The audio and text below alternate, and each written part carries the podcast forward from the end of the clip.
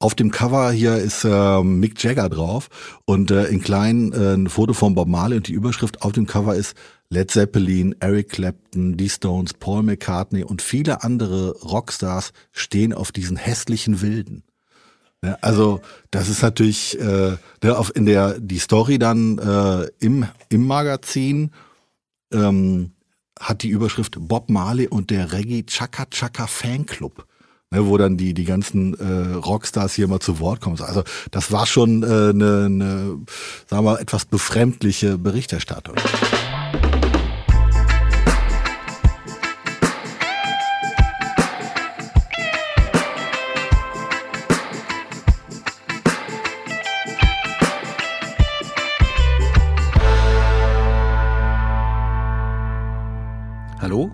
Herzlich willkommen zurück zu Der Soundtrack meines Lebens und unserem Special zum Kinofilm Bob Marley One Love, der am 15. Februar startet. Unser Host Helmut Phillips spricht in diesen Folgen mit seinen Gästen über das musikalische und gesellschaftliche Erbe von Bob Marley. Jeden Donnerstag erwartet euch eine neue Folge. Wir wünschen euch viel Spaß mit diesem Special und im Kino.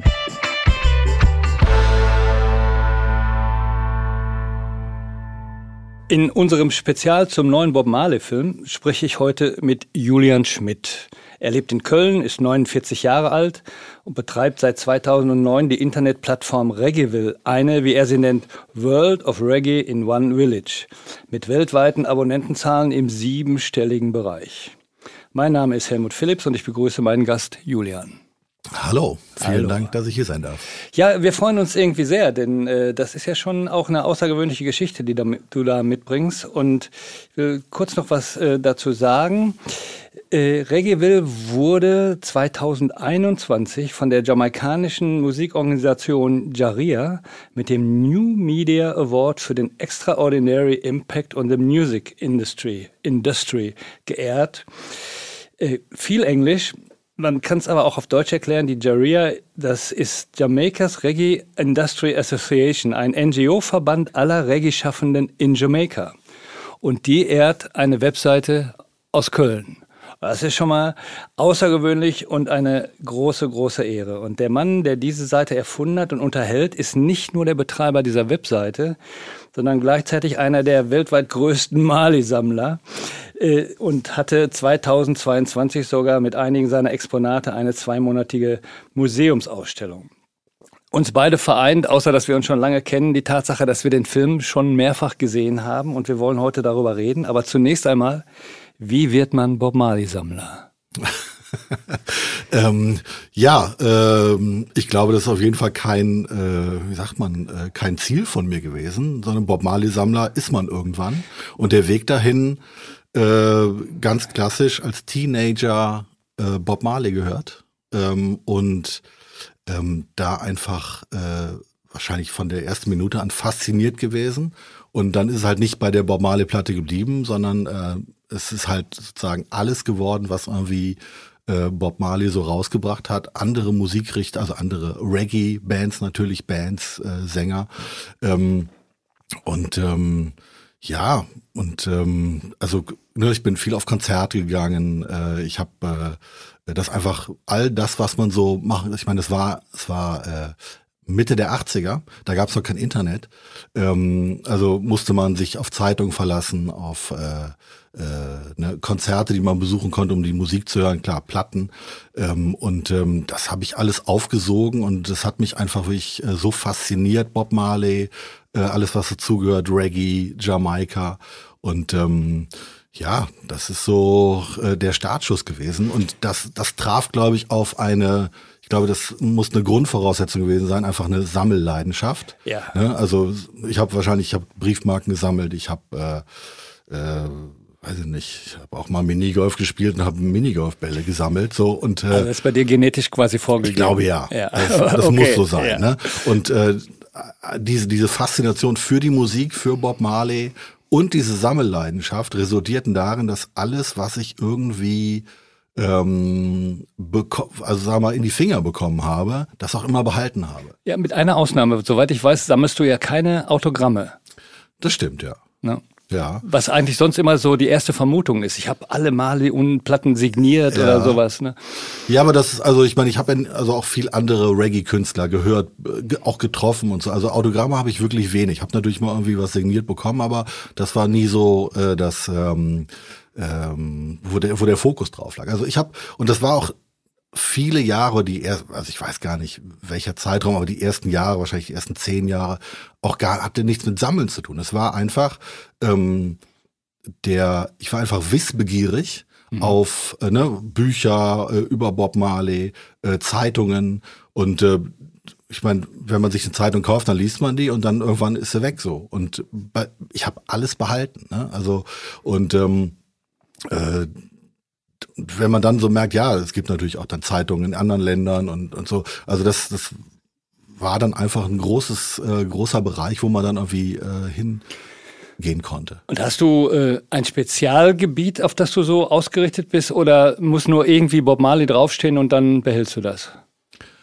Ähm, nö, eigentlich, eigentlich alles, was mit Bob Marley zu tun hat. Also natürlich so der Fokus, was mich natürlich besonders interessiert ist die Zeit, als er gelebt hat, wo er aktiv war. Ähm, so die, die Zeit irgendwie ähm, bei Island Records Anfang der 70er, dann bis zu seinem Tod 81. Diese Zeit, wo halt natürlich, wo auch der, der, der Aufstieg so, so stark war, der, der Erfolg. Ähm, also da Zeitungen zu lesen aus der damaligen Zeit, ähm, ne, ein Poster, also ne, das erste Poster, oder, aber sagen wir auch nochmal einen Schritt zurück. Mein erstes Konzert war Siggy Marley and the Melody Makers 89 in Köln. Und ähm, auch da, das Konzertticket habe ich noch. Ich hatte damals sogar eine, eine Kamera dabei, so eine Fuji Quick Snap. Die Fotos sind nix, natürlich nichts geworden, aber selbst da habe ich schon angefangen, äh, Fotos zu machen. Auf meinem ersten Konzert, da war ich 14. Das ist jetzt 35 Jahre her, ist verrückt. Und dann hast du dir ähm, besorgt, was du irgendwo gefunden hast, also, äh, also was du was dir über den Weg gelaufen ist. Dabei sind viele alte Zeitungen dann auch gewesen. Ähm, die ja am Anfang eine ganz andere Art von Berichterstattung gehabt haben. Also als du auf Bob Marley gestoßen bist, war er ja offensichtlich schon eine große Nummer. Ja, natürlich. Also ich meine, ich bin auf Bob Marley gestoßen, ähm, äh, ja, Mitte der 80er und dann die, die Leidenschaft, der, die, sagen wir mal, sich da reinzuhören, sich damit zu beschäftigen, das ist ja dann, sagen wir mal, in den 90ern passiert und äh, klar, liest man Bücher und dann, sagen wir mal, Zeitungen, die man äh, aus der damaligen Zeit dann irgendwie äh, besorgen konnte. Das war früher noch, da gab es natürlich auch noch kein Internet. Da ist man auf Plattenbörsen gefahren. Da gab es nicht nur Platten und da war ich überrascht. Da gab es auch Zeitungen, Magazine. Und äh, also ich, ich weiß noch, ich habe äh, Echoes Magazine, ein, ein wöchentlich erscheinendes Musik- oder Black Music Magazin aus, aus England. Ähm, ich glaube, da habe ich äh, mal auf einer Plattenbörse die kompletten Jahrgänge von 75 bis 81 erworben und damit dann nach Hause gefahren und mich dann einfach hingesetzt und dann chronologisch jed, also sozusagen Jedes die Zeitungen Woche für Woche gelesen und auf jedem dritten Cover war Bob Marley drauf und äh, also das, das war war unglaublich und dann hat man natürlich auch auch andere Zeitungen äh, irgendwie versucht zu ergattern, weil es einfach total interessant war, da einzutauchen, und das äh, zu lesen. Und und wie äh, ist das dann, wenn man sich für einen Superstar interessiert und dann stößt man auf so alte Zeitungen, die dann von dem sanften Rebell, der äh, Deutschland erobert, liest oder der Superstar aus dem Elendsviertel, schüttelt man dann nicht seinen Kopf oder ist das so die Abteilung Kuriosa, das behalte ich auch alles schön? Ja, natürlich. Also erstmal ist man natürlich äh, äh, erstaunt, was da so passiert ist damals und äh, äh, klar, als Sammler muss man behalten. Ich habe es natürlich alles behalten und äh, die die Zeitung, die man da damals lesen konnte, äh, gerade auch irgendwie deutsche Magazine, äh, das war schon, äh, ja, also interessant, das zu lesen, wie die Wahrnehmung da war. So, ne? Also, aber auch das hat ja, meine Wahrnehmung war ja auch durch die Musik, durch Bücher und so, das hat ja auch meine Wahrnehmung so ein bisschen mitgeprägt. Also, aber ich habe sozusagen wirklich alles einfach versucht zu lesen und ab, dadurch dann bildet sich ja auch so ein, das Bild und die Berichterstattung und so. Ja, manchmal hat man auch heute noch den Eindruck, äh, als ob diese Art der, des Mali-Verständnisses immer noch, noch existiert bei einigen Leuten. Also äh, das ist jetzt gerade ein Superstar mit einem riesigen äh, Produkt. Weltweit wird es rausgestellt und äh, das wichtigste Album des vergangenen Jahrhunderts ist das Album, was in der Produktion im Film gezeigt, also die, die, das ist das Hauptthema des Films Äh, und gleichzeitig ist es immer noch derjenige, der von einer breiten Schicht überhaupt nicht ernst genommen wird, weil es immer noch so dieses Wollmützen-Kiffer-Image hat. Mhm. Und das wird er wahrscheinlich nie loswerden. Ja. Der Film, glaube ich, aber könnte es. Wenn man reingeht und unvoreingenommen sich diesen Film anguckt, dann könnte man einen neuen Blickwinkel gewinnen. Ja, ja, das ist, ähm, äh, glaube ich, auch äh, sicherlich das Ziel, ne? Oder auch die, ähm, sagen wir auch die die die Chance, dass auch nicht nur Leute, die schon eine Meinung haben, sich den angucken, auch weil das ja auch ein Thema, auch was die die Male Family als als Ziel von diesem Film, äh, sagen wir mal, äh, ausgeschrieben hat, eine neue Generation zu erreichen, ne? die einfach vielleicht äh, äh, noch nicht wirklich irgendwie ein Bild haben oder die nur dieses Klischee irgendwie haben vom, vom kiffenden äh, Sunshine-Reggae-Sänger. So. Mhm. Ne? Also mhm. ähm, ja, und ich meine, wir waren im Film schon drin und äh, ja, ich meine, das ist äh, ein wahrscheinlich Phrasenschwein irgendwie, ne? Großes Kino. Das, ich meine, wenn ja. Paramount, ein, ein Global Player, äh, dass der äh, sich dem Thema annimmt und, und, und das so auf die Leinwand bringt, also unglaublich, weil das ist ja auch eigentlich der erste Bob Marley-Film in dem Sinne. Es gab die Dokumentation Marley vor zwölf Jahren.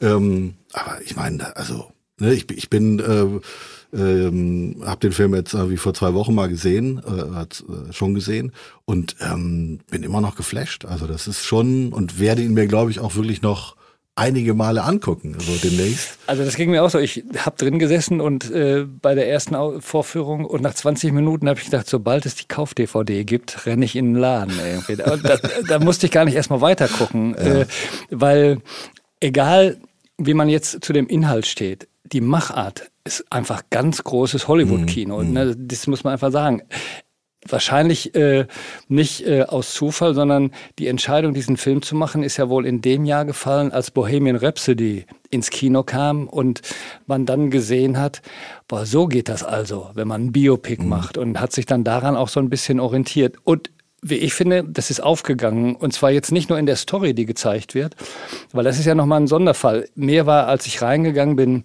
nicht klar, dass dieser Film im Grunde genommen nur gerade mal zwei Jahre abdeckt mit Rückblenden, mhm. historischen und, und, und solchen Querverweisen, aber die Action des Films be beschränkt sich auf eigentlich zwei Jahre. Ja. Aber was, was mir am aller, aller, allerbesten gefallen hat, ist der Zeitkolorit, wie der eingefangen ist. Also ich bin ja nun auch schon so alt, dass ich mich an solche Zeiten erinnern kann. Und äh, wie die rumgelaufen sind, wie, was die für Kleidung hatten, mhm. was für eine Musik in den Pubs in England da lief und so weiter. Und äh, das ist schon unglaublich gut eingefangen. Mhm. Ja, also ähm, ich bin, auch begeistert. Also ich, ich meine, das Interessante war ja auch, dass die ähm, äh, man hat alle Trailer oder viele Trailer, Teaser, äh, Movie-Trailer, was da alles gab, im Vorfeld gesehen und was einem ja nicht klar war, dass so viel mit Rückblenden auch gearbeitet worden ist. Ne? Das ist ja schon auch äh, wirklich ein Highlight. Äh. Also ich muss zugeben, dass ich am Anfang geschockt war, dass der Film so kurz vor dem Ende quasi einsteigt also vor seinem Lebensende. Mhm, mhm. Äh, das geht doch nicht. Die müssen doch damit anfangen, wie er damals irgendwie die, mhm. die, wo die Wählers noch nicht eine Band, sondern eine Vokalgruppe waren mhm. und so. Und als dann aber die Rückblenden kamen, dann war ich dann schon etwas entspannter. Aber mhm. das war ein eigenwilliger Einstieg, den ich aber beim zweiten Mal, als ich den Film gesehen habe, da wusste ich es ja. Und da fand ich es auch sehr logisch von der Dramaturgie, wie sie es gemacht haben. Mhm. Ja. Wir sind uns zu viel einig. Das ist das Problem. ähm, und wir reden über einen Film, den wir gut finden und ähm, der aber teilweise in den deutschen Feuilleton-Abteilungen gerade gar nicht so gut wegkommt, weil da sind wir jetzt wieder da, wo wir vor ein paar Minuten schon waren. Die Wahrnehmung von Bob Marley ist einfach immer so eine, eine verkiffte. Und zwar mhm. nicht diejenigen, die es wahrnehmen, sind verkifft, sondern das ist immer der Nebel, der über dieser Figur so hängt. Äh, und äh, wir haben auch schon genügend Situationen erlebt bei ähm, allen möglichen Konzerten oder so, wo Leute mit einer Tüte in der Hand sagen, boah, das ist alles nur Kiffermusik. Ne, also diese Absurditäten gibt's natürlich auch. Ne?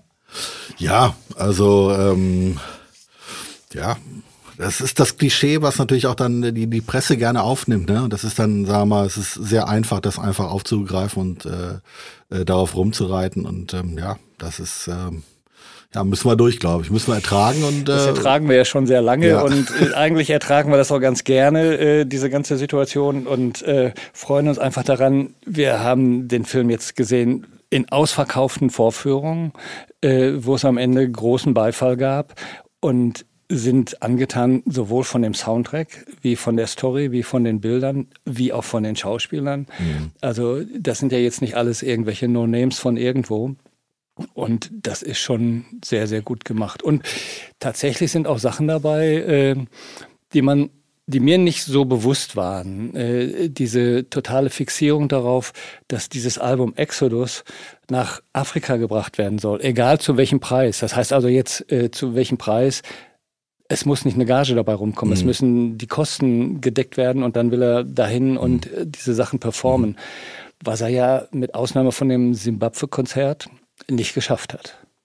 Mm, genau, ja. Simbabwe hat, glaube ich, vorher noch äh, auf der Reise in, in, Gabon gespielt. Ja. Ähm, und ähm, ja, das äh, war, war das Ziel und äh, hat, hat nicht geklappt, das stimmt, ja. Und was ich auch nicht wusste, ist, äh, die Inspiration zu Exodus kommt über den Soundtrack dieses Bibelepos Exodus-Films, den irgendwann einer seiner Musiker in London aufgetrieben hat und dann läuft er und dann kickt ihn sozusagen dieses Wort, weil es halt ein biblischer Terminus mhm. ist und sehr bedeutungsschwer inhaltlich ist. Und daraus entsteht dann im Film äh, eine Session, wo mhm. er mit diesem Wort anfängt äh, zu spielen oder zu riesen. Äh, und daraus entsteht dieser Song. Mhm. Da hätte ich gerne, ähm, als ich einen Kinofilm gesehen habe, gerne mal auf Pause gedrückt und mir dieses Cover, weil das war mir auch neu, diese, dieser Fakt mit dem, dieser Soundtrack, als er die Platte da auflegt, weil dieses Cover, da habe ich irgendwie auch direkt, ach, äh, haben sie da vielleicht auch irgendwie sich inspirieren lassen für irgendwelche Artworks oder so? Ähm, war es aber nicht. Aber Doch haben sie ja, der erste Entwurf, ja. der da vorgelegt wird, den man nur so halb sieht, ja. der ist dem ja sehr ähnlich. Ah, okay. Und dann wird der ja gestrichen. Ja. Also der erste ist ja so richtig ein, ein Bandfoto ja. und äh, groß und bunt und alles. Ja. Äh, und am Ende wird es ein goldenes Cover mit einem Schrift, mit ja. einem Wort, fertig ab. Ja. So, ne? Und sehr lustig ist diese Szene vorher, äh, wo sie da streiten, halt mit dem Island Marketing Chef und mhm. so. Der, Nein, wir müssen das doch verkaufen, das geht doch ja. so irgendwie gar nicht. Das war, das hatte sehr viel äh, äh, Witz in, in dieser Diskussion. Ne? Es war äh, war man schon ein ernstes Gespräch, aber der, und der sagt, ja, es ging ja um auch äh, ähm, äh, äh, Exodus als, als Bibelwort äh, äh, genau. Wort in dem Sinne. Ähm, und da sagte der, der Marketingchef, ja, also die, ne, die, die Kids, äh, die interessieren Bi Bibel nicht. Und äh, ich weiß es, ich habe die halbe Bibel gelesen.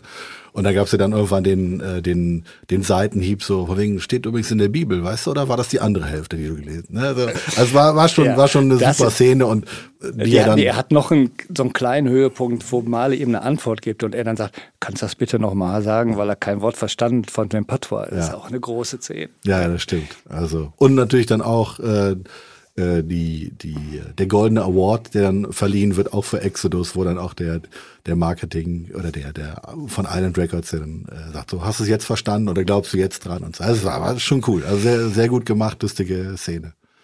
Ja. Wo wahrscheinlich auch viel Wahres dran ist. Also äh, wir sind uns, glaube ich, einig, dass der Film auch keine äh, Dichtung und Erfindung scheut, äh, um die Dramaturgie ordentlich darzustellen, mhm. äh, was aber völlig legitim ist, wie ich finde. Äh, das tun Biopics immer. Mhm. Weil sie es sonst nicht hinkriegen. Dann sonst wird ein Buch geschrieben und da kann man dann mhm. Querverweise oder Fußnoten machen. Ähm, aber das ist auch so eine Szene, die haben sie mit jamaikanischem Humor sich ausgedacht. Mhm. Ja. ja, naja, stimmt. Also, wobei diese, dass man, weiß ich nicht, äh, für den Film was dazu äh, oder sagen wir mal etwas, die Geschichte ein bisschen abwandelt, damit es irgendwie für einen Film einfach dramaturgisch irgendwie besser ist. Ich glaube, es hält sich so die Waage. Ich glaube, dass ähm, äh, dass man auch einfach in dem Film so ein paar neue Seiten gesehen hat, die man gar nicht kannte, die auch einfach wahrscheinlich für die Öffentlichkeit noch nie wirklich ähm, erreichbar waren oder irgendwie äh, kommuniziert worden sind. Ähm, ich habe ich hab gestern noch in dem Interview äh, gehört, dass diese Szene, wo ähm, Marley wieder nach Jamaika kommt und im Auto dann wegfährt und dann aber noch hinter einer Absperrung seinen Sohn Siggi sieht, das muss wirklich so passiert sein. Ne? Dass, dass Siggi auch da war, aber keiner weiß, wie er da hingekommen ist und dann durch Zufall noch gesehen und mitgefahren. Ne? Okay. Also so, Das, das wusste ich auch nicht. Also, ob, ob stimmt, wer weiß das schon. Ja. Aber äh, ne, das so, Sagen wir mal, da, man könnte jetzt den Querverweis machen, äh, dass Siggi Marley einer von den beiden Hauptproduzenten des Films ist. Ähm, es könnte sein, dass es da irgendeine Art von Zusammenhang gibt. Ähm, könnte aber auch sein, dass es wirklich so stattgefunden ja, hat. ich meine, wenn sich einer erinnern kann, dann wahrscheinlich er. Ne? Also, auch wenn es schon ein paar Jahre her ist, aber äh, ja. Ja, aber es zeigt, die, diese Szene ist ja auch sehr groß, äh, weil sie zeigt, wie der Empfang am Flughafen ist. Wie er da hinkommt und wie quasi die halbe Insel auf ihn wartet. Und dann, das fand ich auch sehr lustig, da wird ein Konvoi gemacht mit zwei Motorrädern, die vorne wegfahren. Und die sollen dann das Auto absichern. Und es funktioniert irgendwie gar nicht, weil so Stampede von Leuten da abgeht. Und alle wollen rein ins Auto und rauf aufs Auto. Aber das ist historisch definitiv verbrieft. Bob Marley war ab irgendeinem Zeitpunkt in Jamaika ein Superstar. Na. Okay. Wobei ich in der Tat äh, über die Ankunft wieder in Jamaika, also vor dem äh, One Love Peace Konzert, habe ich noch nicht irgendwie groß was drüber gelesen oder, oder Fotos gesehen. Was mi- diese Szene hatte mich in den, in den Teasern, in den Trailern, ähm, war das eher die Szene, dass als Haile Selassie Jamaika besucht hat, äh, 66 glaube ich. Das war dieses, steigt aus dem, aus dem Flugzeug aus, die Menschenmenge da am, am äh, ne, und, Und dann geht er sofort wieder zurück ins Flugzeug. Genau, ne? also äh, ne, aber das ist vielleicht auch eine, eine, eine gewollte ähm, Parallele. Parallele, ne? Ja, ja, also, genau. Ja, ja. Aber so diese Downtown-Empfänge für Superstars, die kennt man ja nur auch. Also es gibt ja zum Beispiel auch Geschichten als Millie Small, Mhm. My Boy Lollipop. Die hat ja ihr Elternhaus verlassen müssen, nachdem sie, also müssen, jetzt nicht zwangsweise, aber sie hatte diesen Hit und dann wurde das ein Welthit. Also hat man sie dann von Jamaika aus nach Europa und überall hingeholt.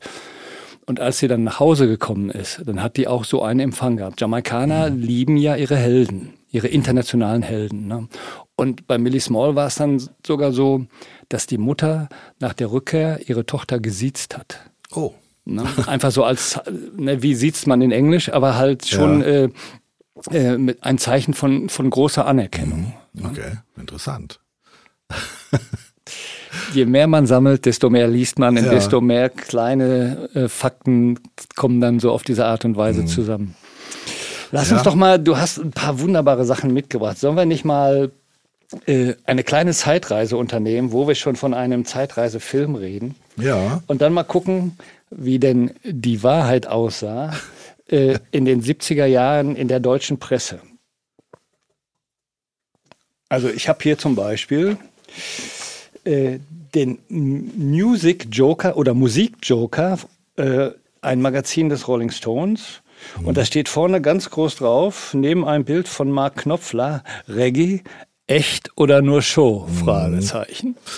Ja, das ist die große Frage gewesen. Ne? Aber sagen wir, die, die Berichterstattung in, in der deutschen Musikpresse war schon auch ähm, äh, sehr umfangreich. Ne? Also das Ja. ist so, und sagen wir, auch äh, wird auch im, im Film äh, wird es auch, äh, gibt in, in dieser einen Szene ähm, zwischen äh, Bob Marley und Rita Marley auf der Straße, da im Nachtclub, da fällt auch das Wort so, äh, ja, oder ist es Chris Blackwell, der das Marketing-Genie, so und äh, da, das ist, das habe ich auch dann durch dieses Sammeln äh, festgestellt, dass die, die Pressearbeit, das war eine unglaublich riesige Maschinerie, die da war, die natürlich dann auch irgendwann ab, ab 75 in den, in den deutschen Zeitungen äh, stattgefunden hat. Und äh, du hast, glaube ich, jetzt vorgelesen hier, der, der sanfte Rebell, ähm, ah, nee, echt oder nur Show, sagst du? Echt oder ähm? Von aus dem Jahr 78 war es, glaube ich, ne? Und ich habe hier ähm, von 1976 aus der Pop, ich glaub, weiß nicht, ob es Pop Rocky war früher, aber Pop mit Melody Maker. Ich glaube, die haben auch immer so ein, äh, mit den englischen Zeitungen zusammengearbeitet. Auf dem Cover hier ist äh, Mick Jagger drauf und äh, in klein äh, ein Foto von Bob Marley und die Überschrift auf dem Cover ist Led Zeppelin, Eric Clapton, die Stones, Paul McCartney und viele andere Rockstars stehen auf diesen hässlichen Wilden. Ja, also das ist natürlich äh, ne, auf, in der die Story dann äh, im, im Magazin ähm, hat die Überschrift Bob Marley und der Reggae Chaka Chaka Fanclub. Ne, wo dann die, die ganzen äh, Rockstars hier mal zu Wort kommen. Also das war schon eine, äh, ne, ne, sagen wir mal, etwas befremdliche Berichterstattung. Naja, ne? es ist eigentlich ein Kennzeichen dafür, dass man einerseits an Bob Marley nicht vorbeikam und dass es auch wichtig war, den in die Magazine äh, zu nehmen. Also jetzt nicht nur von der Promo-Seite her, sondern auch die Magazine waren letztendlich gezwungen, wenn sie seriös bleiben wollen oder up to, up to the time sein wollen, dann müssen sie sich mit Bob Marley beschäftigen. Mhm. Aber sie haben es nicht verstanden und dann ergehen sie äh, sich so in Klischees wie Protest aus den Slums von Jamaika. Nie wieder Sklaverei, Ausrufungszeichen. Ist natürlich eine tolle Aussage für ein deutsches Magazin, hat auch jeder sofort verstanden. Schluss mit der Armut, Babylon muss fallen. Das soll mal jemand erklären, was das mit Babylon soll. Und dann die ganze Welt tanzt dazu. ich habe hier ist noch ein, ein, Artikel, das müsste 77 sein. Äh, der Reggae-Superstar bringt neuen Wind in deutsche Konzerthallen. Bob Marley will euch tanzen sehen. Ja, weil er nämlich im November 75 festgestellt wurde als der Hexenmeister des Reggae. Und hier ist ähm, Juli 77 Musikexpress, äh, sogar auf dem Cover drauf Bob Marley und dann äh, Bob Marley, ein sanfter Rebelle erobert Deutschland. Also, und äh, sagen wir, die, äh, was man schon sehr, sagen wir, in, in, in der Zeit, wo ich also diese ganzen Magazine ähm, gesammelt habe, gelesen habe und so, mir ist erst äh, hast du erwähnt im, im Intro, ähm, mit, mit der Ausstellung, wo dann wirklich diese Sammlung mal so eine Struktur bekommen hat, ist mir erst klar geworden, dass, ähm, dass dieser, dieser Titel, der King of Reggae, König des Reggae, äh, das ist nicht erst nach dem Tod entstanden. Das war wirklich Teil der, der PR-Maschinerie. Das war ab, ab 75 war das sozusagen die, äh, die Bezeichnung für ihn. Äh, und die sicherlich natürlich einfach von der, von der Plattenfirma auch so äh, ähm, äh, forciert wurde. Ne? Also das wäre eine interessante Frage. Wer hat als erstes den Begriff des King of Reggae aufgebracht? Mhm. Wird man nicht mehr rausfinden können. Aber der war dann da und der ist auch geblieben. Und äh, es ist gar nicht ausgeschlossen, dass er tatsächlich in Jamaika aufgekommen ist. Denn hatten wir eben auch schon mal, die Jamaikaner lieben einfach ihre Helden. Mhm. Äh, und so Leute wie Usain Bolt oder so, das sind eben die, die Kings der Tatanbahn oder irgendwie sowas. Also mhm. Also das passiert irgendwie ganz schnell. Ne? Mhm. Ich habe hier noch was ganz Feines. Ähm, die Zeitschrift heißt Mädchen. Und man ahnt nicht, was da drin ist, denn vorne steht drauf, wir suchen die Eltern des Jahres und Mädchen hat euch gefragt, führst du ein Doppelleben und die schönsten Liebesgeschichten? Und dann schlägt man auf und dann kommt man zu dem Superstar aus dem Elendsviertel. Mhm. Und dann gibt es diese Zwischenüberschrift, was eben auch die ganze Zeit immer wieder breitgetreten wird. Sieben Kinder mit vier Frauen. Mhm. Ein bisschen äh, hat man den Eindruck, schwingt da Neid mit oder warum wird das immer wieder erwähnt? Und das bringt mich dazu, dass du offensichtlich eine Lücke in deiner Sammlung hast. Wo ist denn die Apothekenrundschau? Die Apothekenrundschau. Äh Wenn schon Mädchen solche Artikel, dann muss doch auch irgendwo die Apothekenrundschau irgendwann Gut möglich, aber ich, mit Sammeln ist man ja nie fertig. Deswegen, äh, genau. also äh, ich werde Ausschau halten nach der Apothekenrundschau. Mach das mal, ja. mach das mal. Bei deiner Ausstellung, da hast du ja all diese Zeitungsartikel genutzt, um einfach auch mal so anhand der Artikel eine Biografie zu erstellen, wenn ich das richtig verstanden habe, eine Biografie der Rezeption von Bob Marley. Mm, nee, wir haben vor allem auch wirklich aufgezeigt, diesen, das, was wir eigentlich gerade auch angedeutet haben, die, die Berichterstattung äh, zu Beginn, ne, dieses exotische, der, weiß ich, der exotische Hexenmeister, ähm, diese, diese Musik, die irgendwie keiner verstanden hat und alle tanzen aber danach, ähm, sozusagen die, die, die, die Wahrnehmung der Presse ähm, bis hin dann wirklich zum, zum Mega-Superstar, ne, der dann die, die 1980 die, die Hallen gefüllt hat. Und ähm, ich meine, das, was wir jetzt vorgelesen haben, das waren nur, nur deutsche Zeitungen in, in der englischen Presse oder auch in der, in der amerikanischen, auch, auch weltweit, ne, also auch Neuseeland, Australien und so. Ähm, war, die du natürlich auch alle hast. Ja, da habe ich auch ein paar ja. von. Ne? Und ähm, also das ist ähm, schon äh, das war einfach weltweit wirklich, war er, war er ein Superstar. Ne? Und die, äh, die, die Tournee 1980, äh, das waren record-breaking äh, äh, Zuschauerzahlen. Ja. Ne? Also ich habe hab gestern noch ge gelesen, wie in, in Toulon hat er 1980 gespielt. Da, ich glaube, da waren auch irgendwie 100.000 Leute. Ähm, Und äh, das ist bis heute noch das größte Konzert, was da jemals stattgefunden hat. Okay. So, also das ist äh, ne, unglaublich. Das ist so die, ne, was, was immer so erzählt wird, ja, äh, 1980 in Mailand, äh, ne, da schwanken die Zahlen zwischen 100.000 und 120.000. Ähm, also einfach äh, eine, eine unglaubliche Zahl. Das war, der war damals wirklich auf dem auf dem Level der der Rolling Stones. Ne? Also Ja. Das ist so oder wahrscheinlich schon über den. Ne? Das ist ja äh, gar nicht so ausgeschlossen, denn sonst hätten wahrscheinlich die Stones auch nicht versucht, mit Peter Toschmann äh, was äh, anzufangen. Äh, was ja irgendwie, also äh, sagen wir jetzt nicht, die einen waren größer als die anderen, sondern der war einfach auf dem Level, wo die dann eben auch schon Ja. waren. Ne? Und äh, die, diese ähm, ver verrückte Konzertsituation, die, wird ja vom Film auch gezeigt. Also da gibt's ja Stationen in Europa. Mhm. Äh, lustigerweise mit West Germany Einblendung noch. Ja. Äh, ist natürlich historisch Stimmt, richtig, genau. aber da, da staunt man dann nochmal über die eigene Geschichte, Ja. die man schon wieder vergessen hat. Ähm, und das war ein Riesenthema. Und ich kann mich auch noch dran erinnern, wie das war hier in Dortmund, als Bob Marley dann äh, diesen berühmten Auftritt hatte, der immer wieder auch im Fernsehen gezeigt wird, der vom Rockpalast damals aufgezeichnet wurde und so. Und da war gefühlt jeder, den man kennt, dabei. Und inzwischen natürlich sehr viel mehr. Es ist wie bei Woodstock. ne? Also ich war auch dabei, ich war auch dabei. Ja. Aber ich kann mich an lustige Situation erinnern, dass ich Freunde bei mir zu Hause habe und wir gucken die DVD. Und dann sagt plötzlich jemand, da vorne, das sind meine Eltern.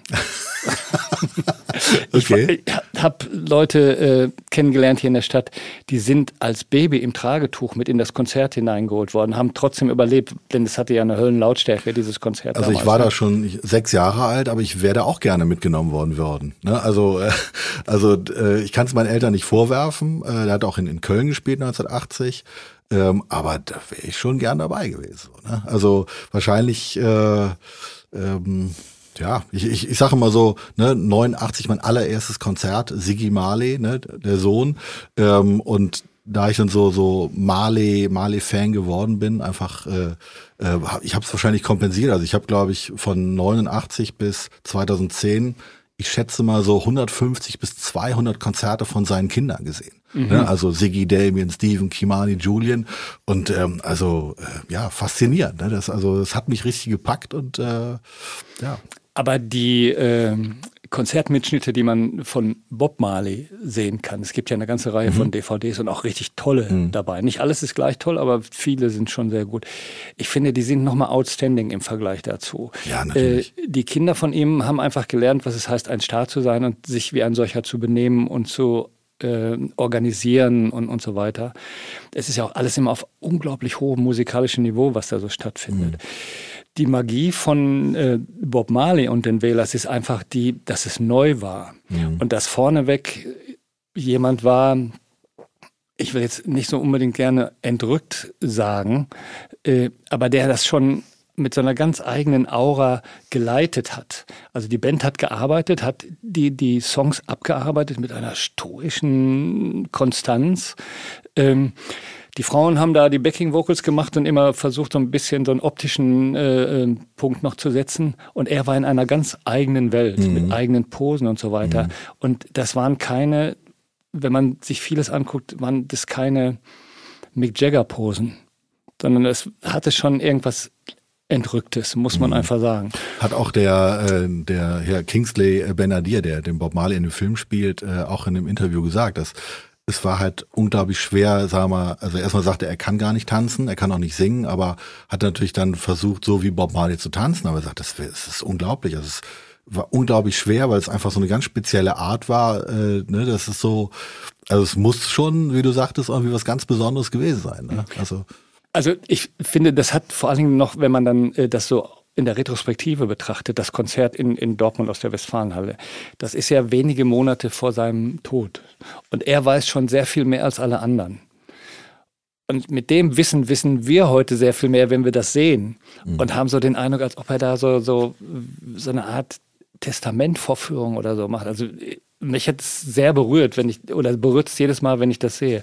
Aber wo du gerade sagst, dass der Hauptdarsteller ja von sich gesagt hat, er kann gar nicht singen. Und wo wir jetzt schon mal hier den Fachmann haben, wer singt denn in den, im Film die Bob Marley-Nummern, wenn live gesungen wird? Also äh, der äh, Kingsley hat, sagen wir mal, als er geschauspielert hat, auch alles gesungen, aber sozusagen in der, in der Postproduktion hat man dann Bob Marley drüber gelegt. Also das war das Ziel auch, dass wirklich immer Bob Marley zu hören ist, wenn äh, gesungen wird. Also ist auch nie Steven zu hören? Äh, es gibt äh, eine Szene, wo, ähm, wo Bob Marley äh, so ein, äh, ein kleines Schmuckkästchen äh, an seinem Bett hat oder irgendwie auf dem Sofa und Ring. sagt, das ist ein Ring und da ist als Hintergrund startet irgendwann äh, der Song äh, Selassie is a Chapel, Chapel. ein ne, der bekannte oder äh, berühmte Marley-Song von äh, 68, glaube ich. Und äh, das singt äh, in der Tat Stephen Marley, wenn mich da meine Ohren nicht getäuscht haben. Okay. Ja. Und bei den anderen Sachen, die sind ja, haben die dann die Spuren von den Bändern genommen? Also, weil es ist ja teilweise nicht immer der volle Song, sondern ja. sind ja nur so Ausschnitte. Also im Studio, wenn er zum Beispiel singt, bei den Sessions. Ja. Wo kommen diese Aufnahmen her? Wenn die Exodus da proben. Ähm, das kann ich so auch nicht sagen. Also das ist so. Aber es ist ja, auf jeden Fall nicht der Schauspieler. Nee, nee, das ist nicht der Schauspieler. Nee, das ist schon, äh, ich meine, es gibt natürlich viele Aufnahmen noch, die, die noch nicht irgendwie äh, benutzt worden sind, die nicht veröffentlicht worden sind, also einfach Studioaufnahmen, ne?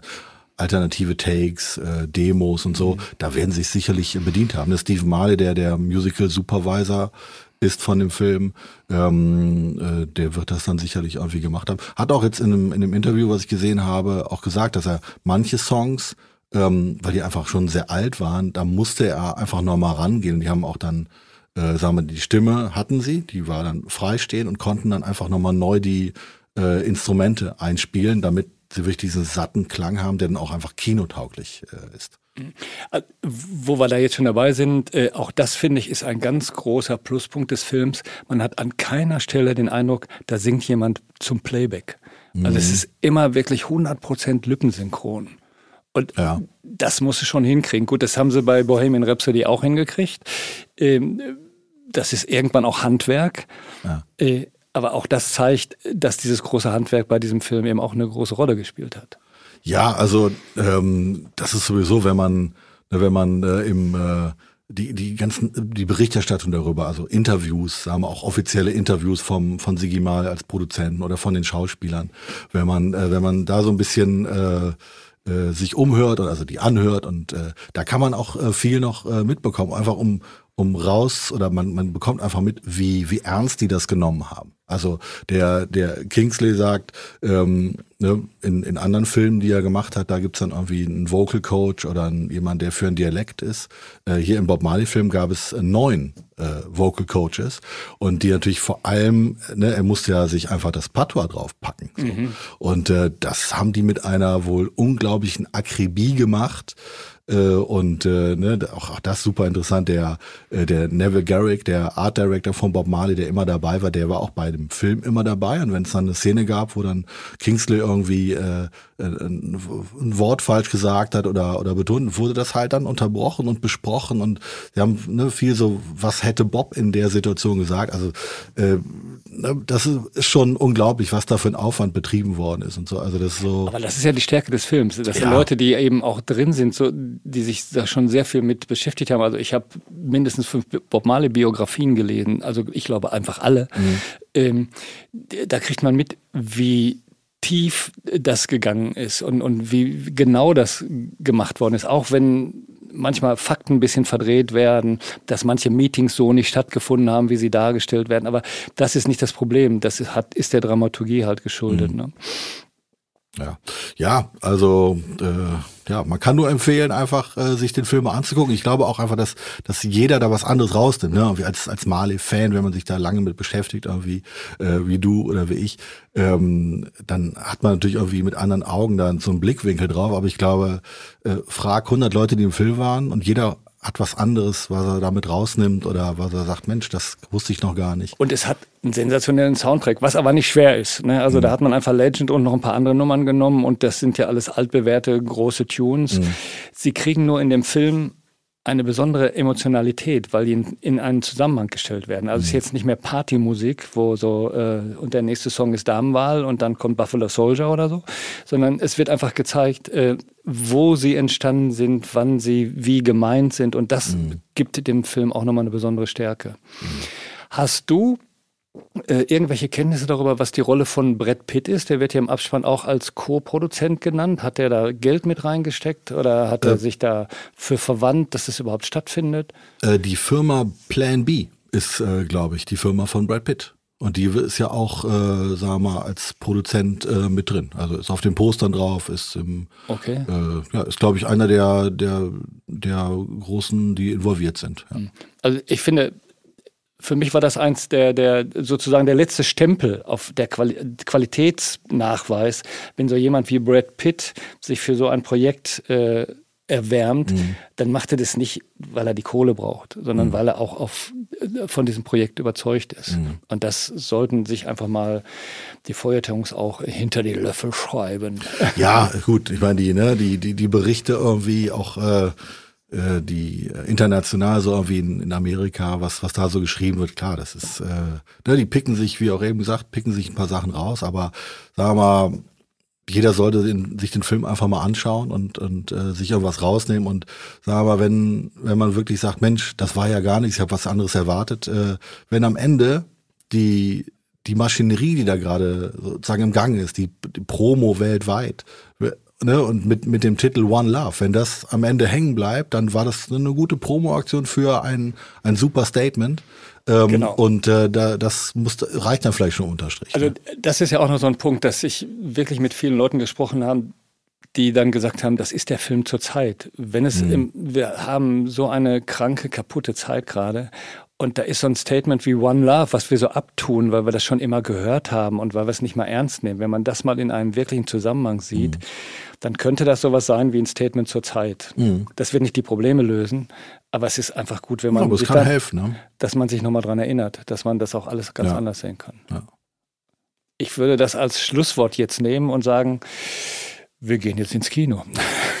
In diesem Sinne, Julian, ganz herzlichen Dank, äh, dass du hier warst und ähm, mit mir gesprochen hast und ein bisschen positiv über den Film geredet hast.